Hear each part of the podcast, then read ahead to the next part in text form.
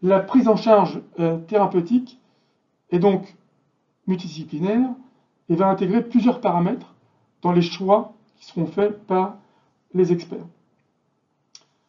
Le type de la je vous ai dit type 1 monoclonal pur, type 2 mixte, euh, type 2 ou type 3 mixte.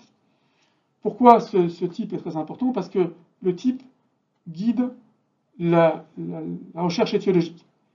Et je vous l'ai dit, dans les cryos monoclonales purs, il s'agit toujours d'une hémopathie lymphoïde B, qu'elle soit bénigne de type MGUS ou maligne de type euh, lymphoprolifération maligne, lymphome, Waldenström et, autres maladies B.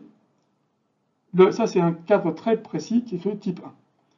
Dans les de type 2, le spectre est plus variable, puisque on a déjà parlé de l'infection, notamment par de l'hépatite C, mais aussi des maladies auto-immunes, gouge graine ou lupus, voire des hémopathies lymphoïdes B.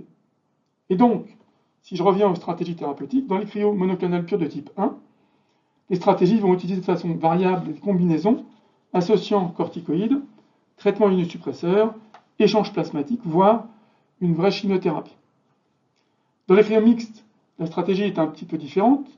En cas d'infection par virus d'hépatite C, les traitements antiviraux à action directe sont maintenant disponibles, très efficaces puisqu'ils amènent à une guérison virologique dans 95 à 100% des cas. Et en fonction de la sévérité de la maladie cryolubénémique, soit on s'en tiendra à un traitement antiviral seul, soit on l'associera, ce traitement antiviral, à des échanges plasmatiques, des immunomodulateurs, des immunosuppresseurs. L'utilisation de corticoïdes dans ce contexte de cryo mixte lié au virus C est très rare. Dans les cryos mixtes non liés au virus d'hépatite C, donc les non virales, le traitement est généralement adapté à la pathologie causale, notamment lupus ou goujons de graines, et utilise volontiers des échanges plasmatiques ou des médicaments anti-B, notamment rituximab euh, euh, ou autres euh, biothérapies anti-B.